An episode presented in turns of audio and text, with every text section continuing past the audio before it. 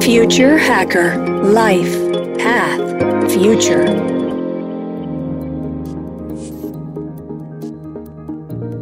Olá pessoal, bem-vindo ao Future Hacker.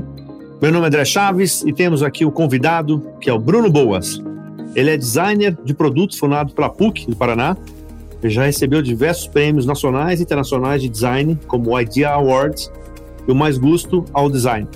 Ele é cofundador da Casa Z, a maior marca de produtos para casa impresso em 3D do Brasil, e também cofundador da Streamflix, que é um serviço de assinatura de impressão em 3D, que semanalmente lança novos modelos para impressão em 3D, como miniaturas, objetos colecionáveis, é, impressões úteis, modelos articulados, home e decor. Bem-vindo ao Future Hacker, Bruno. Opa, muito obrigado.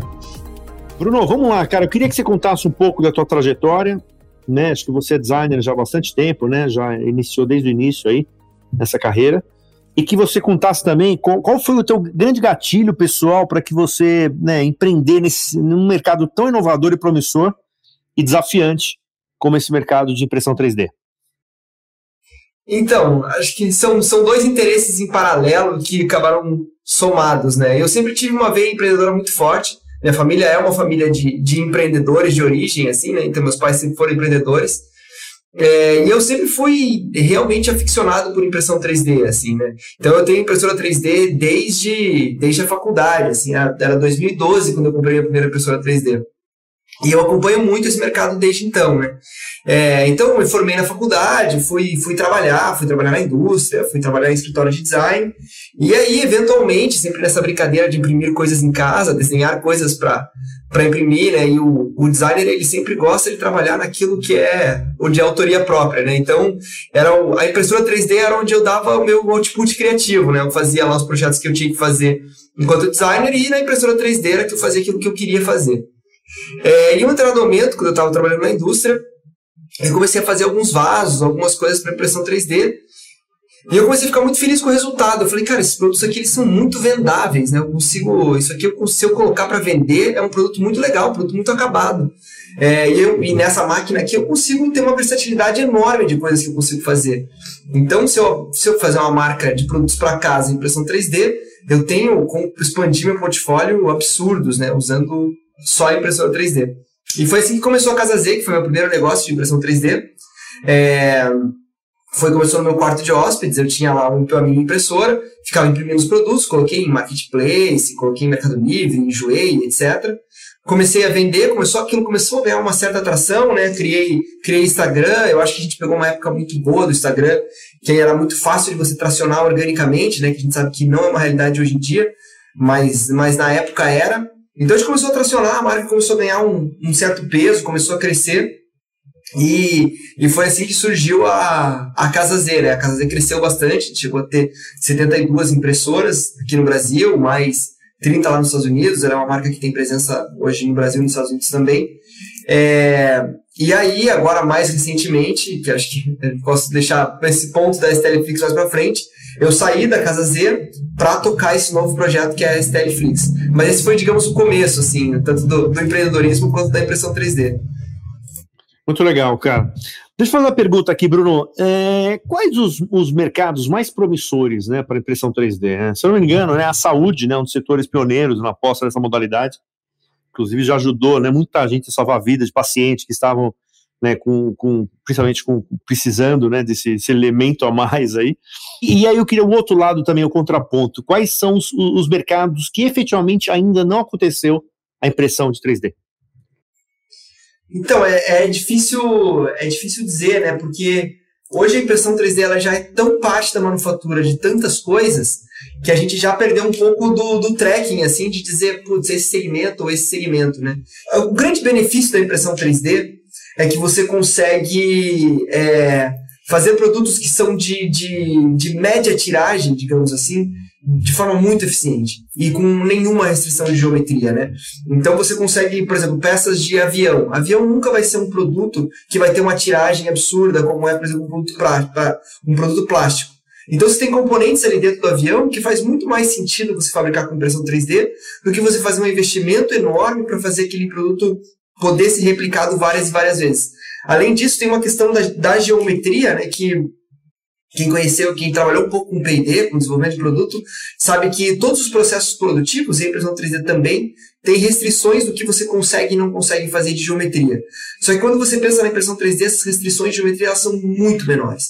Então você consegue fazer, digamos, peças de motores que têm uma estrutura interna complexa, que faça a redução de, por exemplo, redução de peso, ou até uma, uma estrutura que tem um pouquinho mais de, de rigidez na estrutura. É, você consegue fazer tudo, tudo isso de forma muito eficiente com a impressão 3D e é muito, na verdade, é impossível de fazer com qualquer outro processo produtivo. E aí, puxando de volta para a tua pergunta, né? Todos os setores que têm essa complexidade de, de fabricação e não tem uma demanda por, por um volume de produtos muito altos se beneficiam muito, né? Então, quando você pega, por exemplo, para a área da saúde, que é uma aplicação legal, cara, os corpos são todos diferentes, né? Então, se você precisar fazer um enxerto ósseo, você consegue de fato escanear um pedaço do corpo da pessoa e imprimir aquela peça que ela é precisamente feita para aquela pessoa. Ou então, se você pegar é, por exemplo, é, uma peça de avião que da, da Boeing, que a tiragem máxima vai ser lá alguns, sei lá, alguns mil unidades, né? Você consegue produzir essas peças de forma muito eficiente ali dentro e por você não ter criado todo um processo de produção para produzir aquela peça, aquela peça pode ser atualizada, digamos, mês a mês, e a cada vez que você produzir aquela peça, você pode produzir uma peça nova, uma peça mais especificada, uma peça mais desenvolvida. Então, o processo de desenvolvimento de produto ele pode também ser contínuo e por mais tempo, né? Então, é complexo dizer qual segmento está evoluindo mais, qual está evoluindo menos. Assim, eu vejo que ainda tem bastante coisa por acontecer. É, e acho que a tendência realmente é que tudo comece a ficar cada vez mais barato nesse mercado. Né? Eu acho que aonde ainda não chegou, que é onde eu aposto que vai chegar, é de fato na casa das pessoas. Né? E acho que a gente vai, ainda vai ver essa revolução e não vai demorar muito para acontecer. Legal, eu vou até vou entrar exatamente um pouco mais para frente na casa das pessoas, mas eu ainda vou, vou, vou seguir um pouco essa linha aí da parte Fabril, né? É, você, assim, essa, você já deu exemplo, né? Quer dizer, quando você não tem uma tiragem tão grande, né? Que teoricamente você precisa de uma coisa um pouco mais personalizada, etc. Ela pode ser muito interessante. Mas, assim, na parte para produção industrial, quer dizer, é, é, de, aí sim, de larga escala, você já vê isso aí como uma grande tendência ou não? Ainda não?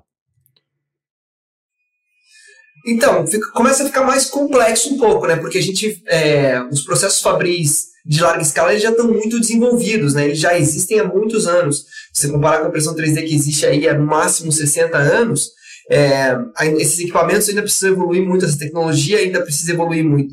E principalmente o, o tempo de produção precisa evoluir muito também, né? Mas eu enxergo que pode chegar sim, principalmente porque, por exemplo, quando você pensa um, um MacBook, né? Um MacBook ele, ele é feito a partir de um bloco de alumínio.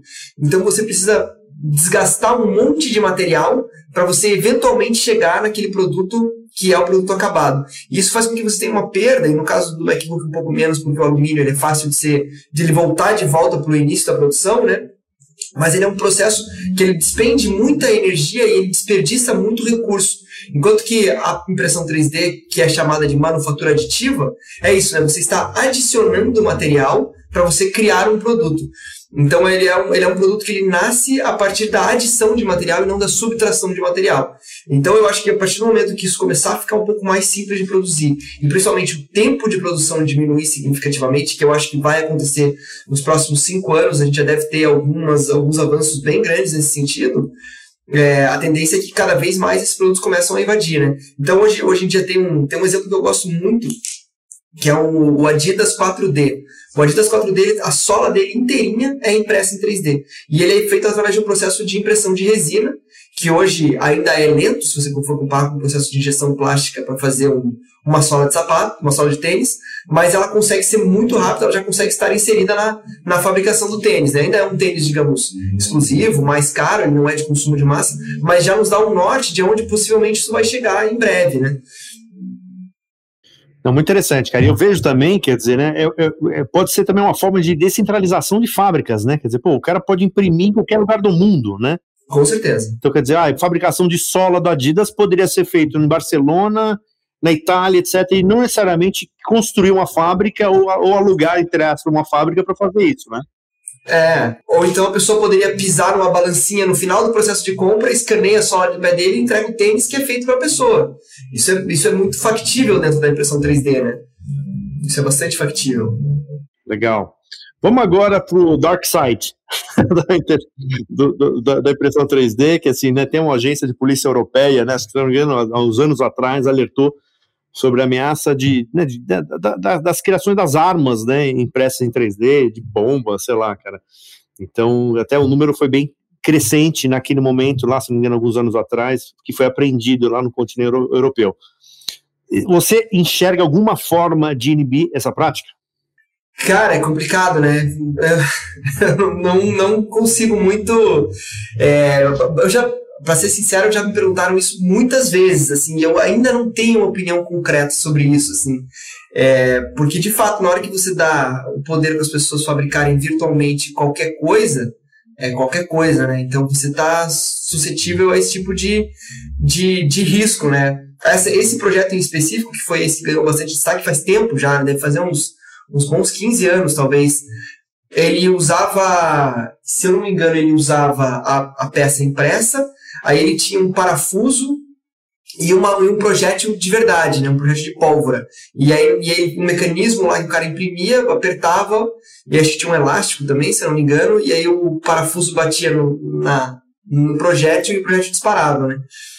É, então, assim, realmente não é algo complexo. E, e ainda por cima, o, o, criador do projeto, que era um anarquista, ele resolveu disponibilizar esse modelo de graça na internet para todo mundo baixar e, e imprimir. É, mas eu, eu não tenho visto isso acontecer mais, para ser sincero. Assim, e eu acompanho bastante. Eu sempre quero entender o que, que as pessoas estão produzindo com impressão 3D. Tanto os criadores, que existe essa distinção bem clara. Assim, quando a gente fala de impressão 3D na casa das pessoas, né? Existem as pessoas que criam modelos para os outros imprimirem e existem as pessoas que consomem modelos impressos e não sabem modelar e nem querem saber porque conseguem consumir esse modelo pronto. E eu realmente não tenho visto isso mais, assim, nem, nem em fórum, nem, nem nos lugares mais sombrios da internet, assim. Mas eu não descarto que, que possa acontecer de novo, assim, para ser sincero. Eu espero que não aconteça, na verdade. É, eu não sei se, se o primeiro-ministro japonês que morreu e uma arma parecia uma arma impressa em 3D. É verdade, eu nem olhei sobre isso. Vou dar uma pesquisada. Mas eu acho que sim, era uma arma que tinha uma carinha de impressa em 3D, mas tudo bem, né? Isso aí, vamos, vamos passar por esse assunto aí, porque exatamente é uma coisa que não tem como mensurar, né? É complicado, né? Agora vamos lá, eu queria dar um, um, um saltinho aí para o futuro, cara. E eu acho assim, quer dizer, se a gente pode imprimir comida, se a gente pode imprimir tênis, brinquedo, eu já vi alguns estudos que dá para fazer coisas com líquido com sólido, quer dizer, enfim, quase tudo, né? Casa, né? Eu acabei de ver uma, uma, uma, uma reportagem que foi, em, acho que na Austrália, foi feita uma casa em, em cinco semanas, uma casa toda inteira em 3D. Quer dizer, é um mundo muito louco, assim. Você acha que isso pode disruptar muito, assim, a forma do consumo como as pessoas, quer dizer, teoricamente mudar a forma de consumo das pessoas no futuro? Cara, eu, eu já mudei muito de, de opinião a respeito desse assunto, para ser sincero. Mas pelo que eu tenho visto mais recentemente, eu acredito que sim. É, eu tenho um case que ainda é um case, ele é muito do ambiente muito geek, muito de tecnologia, muito nerds conversando com nerds. Mas é, quando você pensa no que está acontecendo hoje com miniatura de RPG, que é assim, é totalmente o nicho do nicho.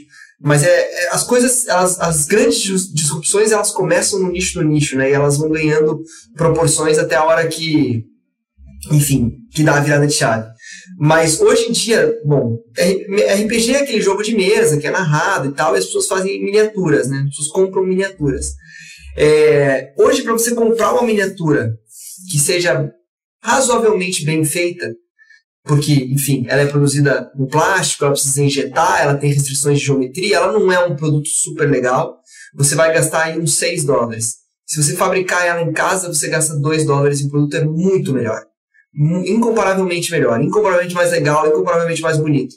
É, isso está fazendo com que toda essa legião de jogadores de RPG, que não é uma legião enorme, né, mas por isso que eu falei, os grandes desenvolvimentos começam no nicho e eles vão tomando proporções eles em massa adotaram a impressão 3D. Então eles não eram originários da impressão 3D, mas a impressão 3D possibilitou a eles que eles conseguissem consumir os, os produtos que eles gostariam de consumir com mais qualidade, mais barato, mais rápido e produzindo em casa. Então foi meio no-brainer, assim, foi realmente é, é uma indústria que está sendo completamente disruptada pela impressão 3D.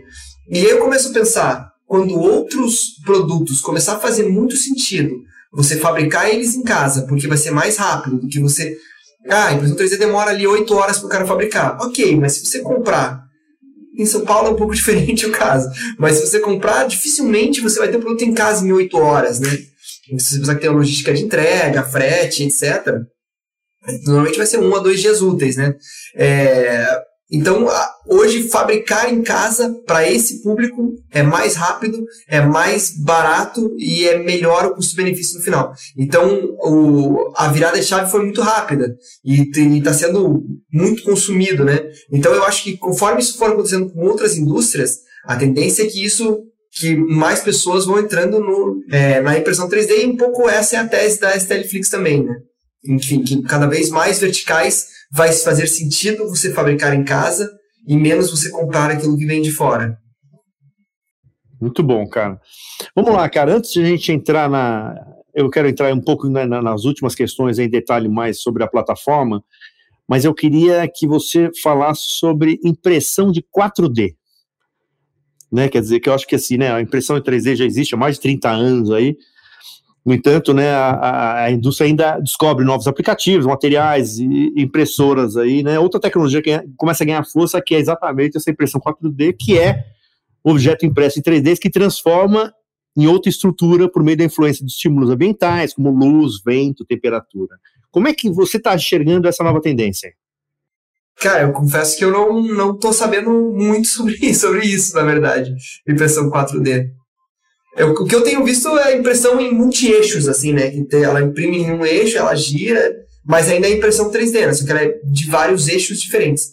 O 4D eu confesso que eu ainda não, ainda não vi nada a respeito. É, uma é muito louco porque assim, falam que ela, ela muda o formato conforme o tempo. É muito louco, cara. É muito louco. Sim. Ah, eu vi algumas coisas sobre que tipo, estruturas começam a crescer, né? Que são feitas com. Eu acho que eu já vi coisas a respeito, mas muito pouco ainda. Acho que é uma coisa que está um pouco ainda no ambiente de, de pesquisa universitária, assim, né? Exatamente, eu acho que está acho que tá em teste ainda, tudo, né? Legal, cara, mas é uma coisa interessante. Legal. Vamos lá, cara, vamos entrar na tua plataforma aí, cara. Você tem, acho que, uma, uma grande ambição aí, cara, de virar a Netflix das impressões 3D, né? Eu queria saber como é que tá isso aí, do ponto de vista, né, você, como é que tá esse lançamento, como é que, tá, como é que tá a adesão é, desse produto, né? E quando você acha que isso aí efetivamente vai popularizar, né? E se você tem alguma, um projeto aí, né, assim, mais social, que você comece a democratizar mais esse acesso à impressão 3D. Então, é, é muito doido que é, a origem da Stanflix, eu estava trabalhando na Casa Z, né? É, ainda estava lá no, no projeto antigo. E eu comecei a ver muito a popularização das impressoras já. É, é muito engraçado porque quando você é pertencente a um, a um nicho, você vê várias vezes a, a explosão, assim, né? Você fala assim, cara, meu Deus do céu, mas, mas mudou o perfil das pessoas que estão aqui do meu lado, o que está acontecendo? Então eu comecei a ver muito a, a, popularização, assim, novas impressoras, cada vez mais baratas, cada vez mais fáceis de usar. E isso eu comecei a ver, principalmente olhando para a Casa Z, muitas pessoas que os caras às vezes pagavam muito dinheiro para um modelador me copiar. E eu comecei a pensar, pô, mas eu consigo, se eu tivesse um serviço de assinatura aqui, e aí no meu nicho da Casa Z era home decor, né? Então era decoração para casa, era produto de decoração para casa, vasos, é, enfim, utensílios domésticos, tudo impresso em 3D. E aí as pessoas estavam pagando para os modeladores virem e copiarem meu produto. Eu falei, cara, se eu tivesse esses modeladores todos me pagando uma assinatura, e foi assim que começou o projeto, né? Faria muito mais sentido para eles e para mim. Porque eu não venderia um produto físico, eu teria um negócio digital, potencialmente é, sem, sem limite de expansão. É, para eles seria muito mais barato e poderia fornecer muitos mais modelos para eles venderem online. Esse foi onde começou o, o negócio.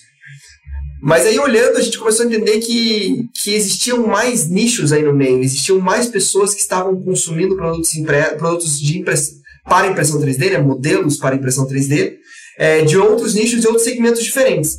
E a gente falou, cara, o que a gente precisa fazer aqui não é um produto para vender para quem, quem vende produtos impressos. para quem vende decoração para casa impressa em 3D, que parece ser um nicho bem pequeno, mas hoje em dia já é bem, bem considerável, assim.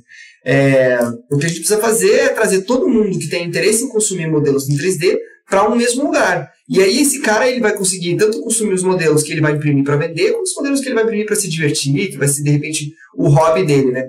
E aí o foco, o nosso foco acabou se tornando um pouquinho mais para esse é, para esse público, né? O público que tem interesse em impressão 3D, ou ele é um robista mesmo, que é o cara que tem como hobby, assim como era enfim, hobby de colecionismo, né, que as pessoas montavam os, os aviões, etc., no passado, como que isso é maximizado pela impressão 3D, né? Então, é, a gente tem modelos lá que a pessoa imprime, enfim, imprime, monta, e daí junto com isso a gente também traz os modelos de decoração para casa, para quem vende, e agora a gente tem uma nova vertente que, como eu falei anteriormente, as pessoas não, não sabem modelar em 3D, a gente tem os modelos também que são customizáveis. Então, dentro da nossa plataforma, o cara consegue customizar o modelo sem saber modelar nada, e ele baixa o modelo e consegue imprimir na, na impressora 3D dele. Então, essa é a parte da, da democratização do acesso. Né?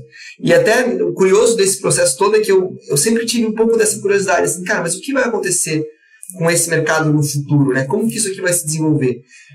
E aí, eu, eu escutando um podcast sobre, sobre a popularização do computador pessoal, foi que eu percebi um pouco do como eu acredito que as coisas vão acontecer daqui para frente, né? Porque o computador pessoal, ele só se popularizou de fato quando as pessoas viam um sentido em ter um computador pessoal em casa. Porque no começo as pessoas compravam, ah, o que você vai fazer aqui? Ah, eu consigo fazer uma lista de compras. Aí o cara tinha equipamento super complexo para fazer uma lista de compras, né? E aos poucos foram surgindo os jogos, foram surgindo aplicações úteis, e foi se tornando a ferramenta que a gente conhece hoje por ser computador. Então, o que eu vejo com a impressão 3D, que é o que eu quero fomentar com a STL Flix, é dar mais sentido para que as pessoas tenham uma impressora 3D dentro de casa. Então, a partir do momento que você tem é, uma, uma plataforma, uma plataforma, ou enfim, um meio robusto de encontrar formas de você utilizar a sua impressora 3D, você está sempre sendo estimulado a produzir mais coisas e aprender mais sobre isso, a tendência é que você utilize cada vez mais, aprenda cada vez mais, se torne cada vez mais um item indispensável no teu dia a dia, né? E eu acho que é, é mais ou menos por aí que vai passar essa questão da popularização, assim. Hoje ainda é muito abstrato, principalmente quando a gente fala de uma realidade Brasil, assim, né? É, o que, que você consegue fazer? Você compraria uma impressora 3D para quê? É, e acho que aos poucos, conforme vão surgindo novas, novas possibilidades e novos produtos prontos para quem não, não é um especialista em desenvolvimento de produto poder consumir, a tendência é que você comece a ter mais interesse em ter uma dentro de casa e isso comece a se popularizar cada vez mais. Né? Então, esse é um pouco que eu, aonde a gente trabalha na STLFlix. Esse é o nosso papel na democratização da tecnologia, digamos assim.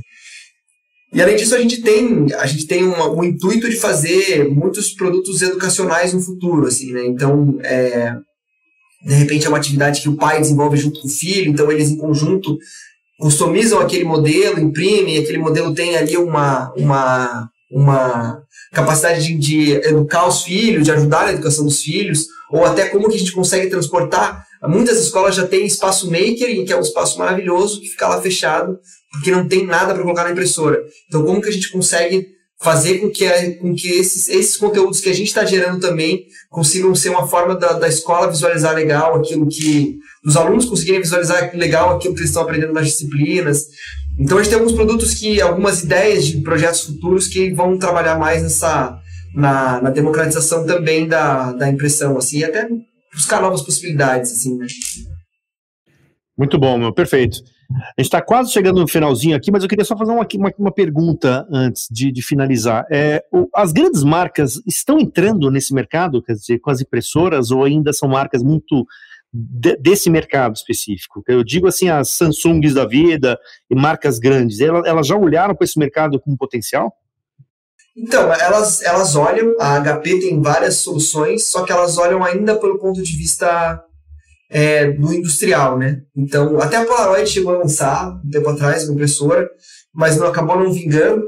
É, hoje, hoje quem domina ainda são as, são as marcas chinesas e elas já têm muita tecnologia e os produtos são muito bons, assim, inclusive superiores aos produtos americanos e, e europeus, assim.